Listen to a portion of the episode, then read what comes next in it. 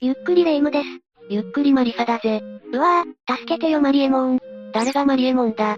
会社の健康診断でレントゲン検査に引っかかって、再検査を言われたのよ。それはご愁傷様なんだぜ。これは何かの間違いに違いないわ。きっと機械が誤作動を起こしたのよ。まあ霊夢の気持ちもわからなくはないが、その可能性はかなり低いだろう。なぜならレントゲンや CT スキャンは、非常に高性能な医療器具と言われている。実際にこれらの器具は考古学にも使われ、多くの遺物を発見しているんだ。え、そうだったの？その発見された遺物ってどんなものがあるのかしら？今回は CT スキャンやレントゲンで明らかになった驚愕の遺物8000について紹介していくぜ。これはちょっと楽しみだわ。それじゃあ、ゆっくりしていってね。1、仏像の中のミイラ。最初に紹介するのは仏像の中のミイラだ。うわ、聞いただけで結構ヤバそうな気がするんだけど、これって仏像の中からミイラが出てきたの？ああ、その通りだぜ。オランダのドレンテ博物館に、ある一体の仏像が展示されていた。その内部構造を調べるために、博物館は仏像を CT スキャンにかけたんだ。すると中から1100年前に亡くなった僧侶のミイラが発見されたんだぜ。1100年前ってまたとんでもない昔じゃない。このミイラを調べたところ、かなり位の高い僧侶であることが判明した。さらに中国ではこのミイラは宋時代の高僧、流線ではないかとされているんだ。マリサ、なんとなくわかっちゃったわよ。位の高い僧侶ということは、このミイラは即身仏じゃないの？お、なかなかいい線をついてくるな。そうでしょ、もっと褒めてもいいわよ。では霊夢に質問なんだが、即身仏ってどういうものなんだ？え、そんなことを急に聞かれても、それじゃ褒めることはできないんだぜ。くぅ、厳しいわね。即身仏とは主情救済を願った厳しい修行の末に、自らの肉体をミイラにして残した僧侶のことだ。そう、それを言いたかったのよ。本当かよ。絶食のもとひたすら瞑想を続け、そのまま絶命し即身仏となった僧侶。これら即身仏は、仏教の教えでは生きているとされている。僧侶は深い瞑想に入っているだけで、時が経てばブッダになると言われているんだ。ブッダになる時点で、結局は生きていないと思うんだけど、まあ徳を積んだ人間がブッダへ転生するのは、仏教の基本的な考え方だからな。実際に仏教徒の多い日本でも、数十体の即身仏が発見されている。さらに中国では最近でも、即身仏が存在しているんだぜ。ええー、こんな現代にまだ即身仏が存在するの？ただ昔と違い、現在の即身仏は厳しい修行の末に、生きたままミイラになった僧侶ではないんだ。基本は死後の遺言によって、ミイラとして加工されているんだな。なんかエジプトのミイラと同じような感じなのね。また今回仏像の中から発見されたミイラは、即身仏ではないとされている。実は最近の研究で過失肉心臓ではないかと言われているんだ。過失肉心臓って？さっきレイムが言ったエジプトのミイラみたいなものだな。これは中国当時代のミイラ像のことで、死後人工的に作り上げられたものになるんだ。すると現在の中国で存在している、現代風即身仏ということね。そもそも当時代では構想は、死後ミイラになると信じられていた。そこで構想であることを証明するため、過失肉心臓という特殊な方法でミイラ化していたんだ。マリサ、一つ疑問なんだけど、即身仏にしても過失肉心臓にしても、どうして仏像の中に入れられていたの？このあたりに関しては明確な理由は判明していない。今回の発見以降、CT スキャンによりミイラが入った仏像が見つかるようになった。ただ数がそれほど多くないため、理由の追求までには至っていないんだぜ。冷静に考えれば CT スキャンやレントゲン技術がないと、仏像の中なんて見ることがないものね。まさか仏像自体を壊して、中を直接見るわけにもいかないし、今後も CT スキャンにより、さらに多くのミイラが入った仏像が見つかるかもしれない。そうなれば、何かしらの理由が判明する可能性もあるんだな。今後の調査に期待というところね。2、頭蓋の中に残された脳を書き出す棒。次に紹介するのは頭蓋の中に残された脳を書き出す棒だ。何よ脳を書き出す棒って？クロアチアのザグレブの考古学博物館に、ある一体のミイラが存在していた。そのミイラをスキャンにかけたところ、頭部から棒のようなものが発見されたんだ。発見された棒の形状と頭部という場所から、それは脳みそを書き出す道具だと判明したんだぜ。ちょっと待ってよ。脳みそを書き出すという言葉が、全然理解できないんだけど。霊夢に一つ質問なんだが、ミイラの作り方を知っているか？なんなのその質問は？こんなにか弱い女性の私が、ミイラの作り方なんか知っているわけがないじゃない。自分でか弱いとか言っている時点でどうなんだよ。ミイラを作るのに一番大事なのは、遺体を腐らせないようにすることだ。そのためには腐敗が進みやすい内臓類を取り出す必要があった。そして内臓と同様に脳も腐敗が進むため、大概に取り出していたんだぜ。さっきからさらっと説明しているけど、ちょっと内容が過激すぎるわよ。ただ知っての通り、脳は頭蓋によって保護されている。そのため脳を取り出す方法に関しては、色々な方法が推測されていた。そんな最中、今回ミイラの頭部から棒のようなものが見つかったことで、その方法が判明したんだぜ。そもそもなんでそのミイラは、スキャンにかけられたの？このミイラはクロアチアのザグレブの考古学博物館に、19世紀から保存されていた。考古学博物館はミイラの構造を調べるために、ザグレブのブブロブニク大学病院で、CT スキャン、レントゲン、放射性炭素年代測定を行うことにしたんだ。その結果このミイラは2400年前に、40歳で亡くなった女性だと判明するんだぜ。え、そこまでわかるの？そして同時に頭蓋の中に棒のような影を発見するんだ。ただ CT スキャンでは影が確認できるだけで、これ以上詳しくわからなかった。そこで病院は鼻から内視鏡を挿入して、頭蓋の中を詳しく調べることにしたんだ。すると10日竹でできた棒状の道具らしきものが確認できたんだぜ。つまりミイラを作るためにこの棒状の道具で、脳みそを体外に書き出していたということね。その通りなんだぜ。まずこの棒状の道具を鼻から挿入して、脳をかき混ぜるんだ。ちょ、ちょっと脳をかき混ぜるって、実は脳は20分ほどかき混ぜることで、固体の状態から液状になるんだな。そして液状化した脳を、鼻からかき出していたんだぜ。これは気持ち悪すぎるんだけど、でもどうしてその棒状の道具は取り出されずに、頭の中に残っていたのかしら？そこに関しては、詳しい理由は分かってはいない。おそらくかき混ぜている途中で、奥に入りすぎて取れなくなってしまったんだろう。どちらにしても現代のスキャン技術のおかげで、脳の取り出し方が判明したんだな。本当に CT スキャンやレントゲンって、医学以外にも大活躍しているのね。3. ベスビオス山噴火の犠牲者の石膏遺体。次に紹介するのはベスビオス山噴火の犠牲者の石膏遺体だ。これは私も知っているわよ。確か紀元前79年にベスビオ山が噴火して、イタリアにあるポンペイの町が滅んだのよね。レイムがベスビオ山の噴火を知っているなんて意外なんだぜ。だって映画で見たもの。そういえばポンペイって映画があったな。このように映画にもなったベスビオ山の噴火事故。その被害に遭った遺体を CT スキャンすることで、当時の詳しい状況が判明することになったんだぜ。遺体を CT スキャンするってどういうことよ？だって噴火があったのは紀元前の話でしょ？もちろん普通に考えたら、そんな昔の遺体が残っているはずなかった。ただ考古学者の草分けであるジュゼッペ・フェイオレッリという人物が、とんでもないことを考えたんだ。なんかめちゃくちゃ気になるんだけど、ベスビオ山の噴火により、ポンペイの町には大量の灰と軽石が降り注いでいた。さらに発生した火砕流により、積もった灰や軽石が固められていったんだ。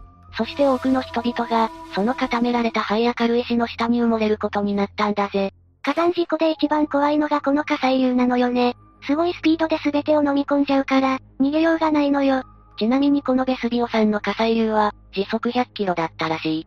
絶望しかないわね。肺と溶岩と火砕流のガスが、埋もれた人々をあっという間に固めてしまった。そして固まった人々の遺体は時間の経過とともに柔らかい組織は腐敗してなくなり、最終的には肺の層の中に骨格だけが残ることになったんだ。それって固められた遺体の中が、空洞になっているということ？ああ、その通りだぜ。そのことを知ったジュゼッペはあることを思いつく。それは空洞の中に石膏を流し込むというものだったんだ。そして固まった火山灰の中から遺体を削り出し、当時の犠牲者の最後を再現しようとしたんだぜ。ちょっと発想がぶっ飛んでるわね。実際にこの計画は、1863年の2月に実行された。流し込まれた石膏により、当時の凄惨な状況が次々と明らかになっていく。迫り来る火砕流に恐怖する人々、我が子だけでも守ろうと子供を覆い隠す母親の姿。そのどれも学問に満ちた凄惨な姿だったんだぜ。そこまでリアルに再現されるなんて、これはこれでどうかと思うわ。歴史を実証するという上では、致し方ないことなんだ。ただその後ポンペイ遺跡は長らくの間、風にさらされ劣化の一途をたどっていた。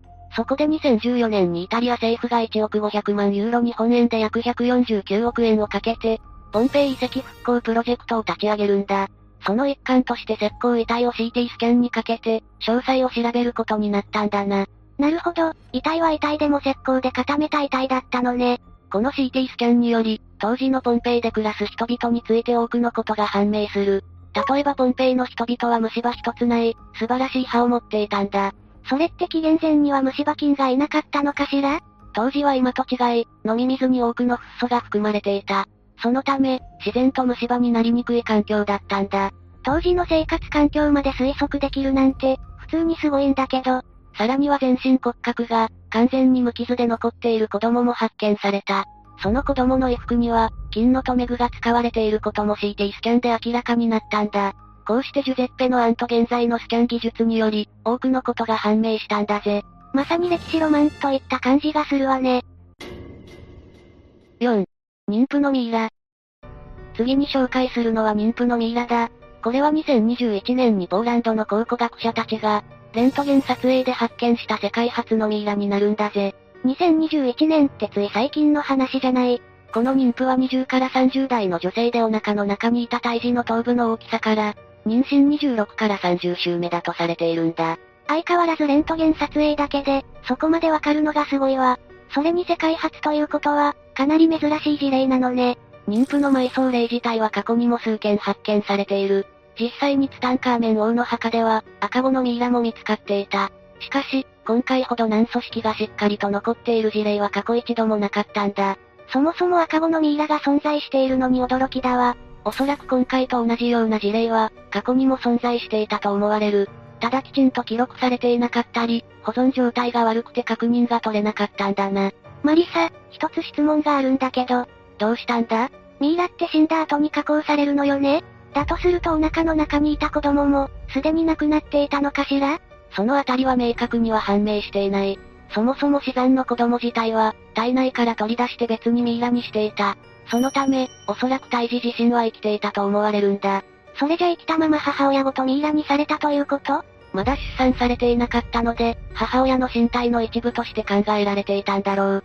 そのため母親の死と共に、そのままミイラにされたんだと思うんだぜ。このあたりは考え方の違いになるのね。でも妊娠したままミイラにされるなんて、この女性は一体どんな人物だったのかしら？この女性のミイラは古代テーベ王家の墓から発見されており、織物で丁寧に包まれてたくさんの護符で守られていた。そのため、王族に近いかなり高貴な身分だと推測されているんだな。やっぱり高貴な身分だったのね。そもそもこのミイラは1826年に、ポーランドの国立博物館に展示されていた。その時は男性司祭のミイラとして、説明されていたんだ。え、性別が違うんだけど、それだけミイラの状態だと、詳しく判別することができなかったんだな。そもそもどうして展示されているミイラを調べようと思ったの？実はポーランドではワルシャワマミープロジェクトという計画が行われていた。この計画は国立博物館に存在するミイラを、徹底的に調べ上げるというものなんだ。その最初の一体でいきなり妊婦のミイラを発見して、世界を驚かせたんだぜ。やっぱり妊婦のミイラって、かなりの衝撃なのね。そもそもこの計画は、古代エジプトの生活を調べるために行われていた。最新の CT スキャンやレントゲン技術を使うことで、ミイラの年齢、死因、病気、生活水準、さらには生前のストレスレベルまで調べることができたんだ。ストレスレベルって、そんなことまでわかっちゃうの？その中でも古代エジプトの周産期における子供の健康状態に関しては、今まで謎に包まれていた。それが今回の発見により、大きく研究が前に進むことになったんだ。例えば胎児の腸内環境を調べることで、当時の免疫システムを知ることができる。さらには古代の医療処置の痕跡を調べることで、古代エジプトの医学書に記載されている内容と称号を取ることもできるんだ。ちょっと想像していた以上にすごいんだけど、今までは古代ミイラを解剖することでしか、歴史を紐解くことができなかった。それが CT スキャンやレントゲンにより、すべてデジタルで解析できるようになったんだぜ。安らかに眠っている遺体を解剖しなくていいのは、個人的にはすごく良いことだと思うわ。今後、計画通り多くのミイラを調べることで、新しい事実が判明していくと思われるんだな。まさに現在進行形で歴史は解明されているのね。5、理念の包帯で包まれたメレサムン。次に紹介するのは理念の包帯に包まれたメレサムンだ。メレサムンって何？ああ、メレサムンは人の名前だな。このメレサムンのミイラなんだが、今までは詳細を調べることができなかったんだ。それが CT スキャン技術によって、詳しく調査することが可能になったんだぜ。なんで今まで調べることができなかったの？それは棺桶が厳重に封印されていたからなんだ。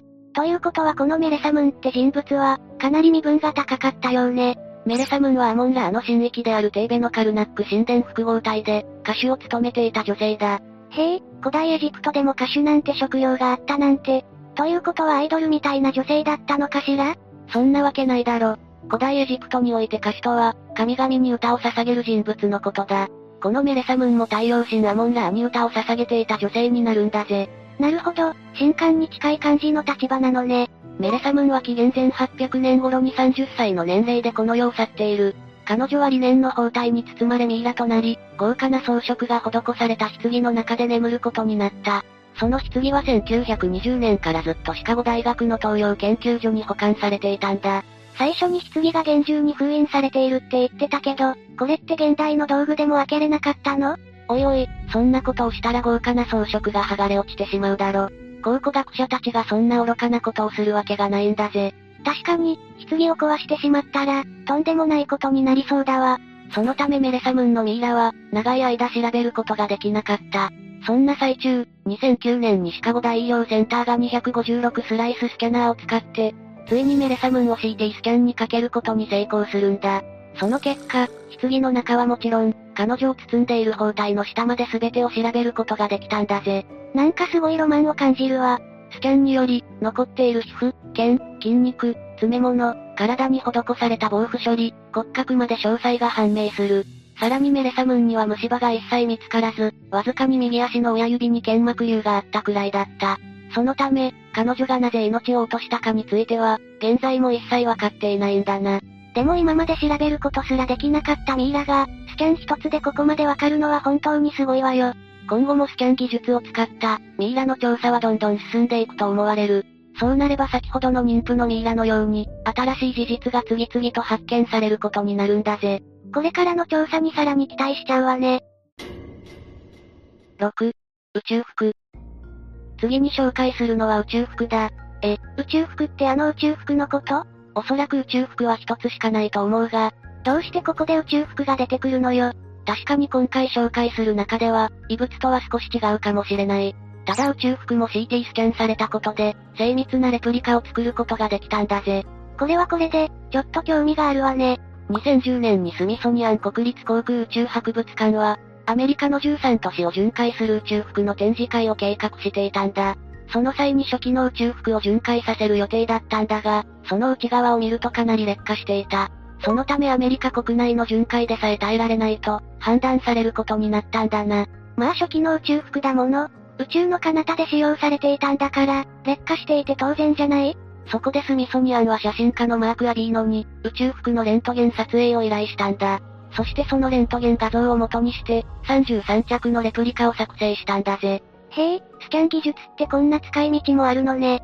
実際にレントゲン撮影された宇宙服により、NASA の宇宙服技術の進化の変遷がわかるようになった。そして後の技術発展にも、大きな影響を及ぼすことになるんだぜ。設計図と違い、明確にビジュアル化されると、色々な点で気づきが出てくるもの。そう考えるとスキャン技術って、他の産業とかにもかなり有用できそうだわ。さらにスミソニアン国立航空宇宙博物館でも、宇宙服のレントゲン写真の展示が行われるようになった。このことにより訪問した人々は、宇宙服の詳細な作りについて知ることができるようになるんだぜ。確かに異物とは違うけど、これもスキャン技術による新しい発見と言えるわね。7. ナイルワニのミイラ。次に紹介するのはナイルワニのミイラだ。今まで詳細がわからなかったこのミイラも、CT スキャンにより全てが解明することになるんだぜ。そもそもワニのミイラなんてあったの？そのことがまず驚きなんだけど。エジプト神話には、ワニの姿をしたソベック神という神様が存在しているんだ。そのためワニはソベック神の化身として、大切にされていたんだぜ。へえ、そうだったのね。このナイルワニのミイラも、ソベック神を祀るコムオンボ神殿で発見されたんだ。その大きさは全長4メートルにも及び、背中には25体の子ワニのミイラが乗っていたんだぜ。なんで子ワニのミイラが乗っているの？これは多産と庇護の神を表しているんだ。ということはソベック神って多産の神様なのね。いや、ソベック神はナイル川の神で北条神になるな。何よそれ、違うじゃない。まあ北条も多産も似たようなものだから、この辺りは古代エジプトのセンスみたいなものだろう。まあ国によって考え方は違うものね。この巨大なナイルワニのミイラは、イギリスの大英博物館で展示されていた。大英博物館では展示の閉館とともに、このミイラを CT スキャンにかけることにしたんだ。あれ、ちょっと待って。CT スキャンって人間の医療用に開発されたのよね ?4 メートルもあるナイルワニのミイラを、スキャンできる機械なんて存在するの？なかなかいい質問をしてくるな。霊夢の言う通り、ナイルワニのミイラをスキャンするのは一筋縄ではいかなかった。そもそもミイラは分厚い樹脂で固められていて、カチコチの状態になっていたんだ。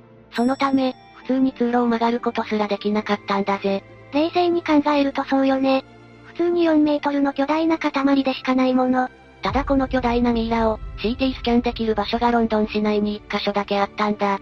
それはロンドン大学ロイヤルベタリナリーカレッジの馬の病院だった。なるほど馬の CT スキャンを使うわけね。この病院には大型動物用の CT スキャナーや、馬が通れる広い通路があったんだ。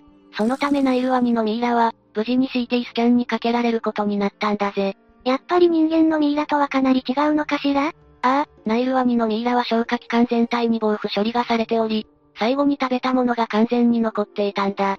それって何年前の食べ物よ？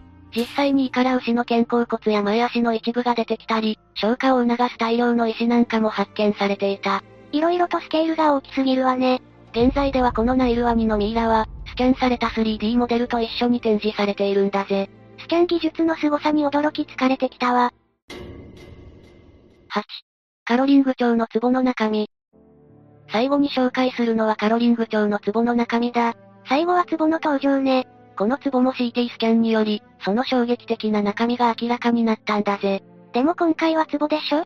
普通に開けれるんじゃないの？それともさっきの棺みたいに、厳重に封印されていたのかしら？もはやその発想がダメダメすぎるんだな。え、なんでよ？もし壺の中身に危険物が入っていたらどうするんだ？それに蓋を開けたことで、中に入っているものが破損する可能性だってあるだろ。中身が推測できないのに壺の蓋を開けるなんて、考古学者としたら絶対にありえないんだぜ。う、なんかめちゃくちゃ怒られてるんだけど、それでこの壺は一体何だったの？そもそもこの壺は2014年、スコットランドのダムフリースとギャロウェイで発見されたものだ。そこはバイキングの秘蔵品が発掘された場所で、この壺もその遺蔵品の一つとされていた。さらに壺の様式や装飾から、780年から900年の間に西ヨーロッパで栄えたカロリング朝の一品であることが判明したんだぜ。確かにこれは気安く開けることができないわね。銀合金で加工された美しいカロリング朝の壺。そこで考古学者たちはこの壺を、スキャンにかけることを思いつくんだ。その結果、壺の中にはアングロサクソンの透かし細工のブローチをはじめ、4つの銀のブローチ、金塊、金メッキされた象牙の玉などが布に包まれて入っていたんだぜ。本物の宝物じゃない。こうやってスキャンを使うことで、壺を開けずに中身を知ることができたんだ。何度も言うけどスキャン技術って本当にすごいわ。今後考古学においては、スキャン技術を活用するのは当たり前のことになっていくと思われるんだな。考古学の分野がさらに発展しそうね。今回は CT スキャンやレントゲンで明らかになった驚愕の異物8000について紹介したぜ。レイムはどうだった？想像していた以上にスキャン技術の凄さに驚いたわ。まだまだ大型で高額なため、手軽とは言い難いスキャン技術。今後技術が発展することで、より小型軽量化が進むと思われるんだ。そうなれば今まで以上に新たな発見が増えていくんだな。ちょっと話を聞いていたらなんかワクワクしてきたわね。私も考古学を勉強してみたくなってきたわ。その前にレイムにはやることがあるだろ？え、何かあったかしら？おいおい、健康診断の再検査を忘れたのか。うわぁ、すっかり忘れてたわ。とりあえずきちんと再検査を受けて、生活自体を見直すんだな。厳しい世の中ね。というわけで、今日の動画はここまで。動画が面白かったら、高評価とチャンネル登録よろしくお願いします。最後までご視聴いただきありがとうございました。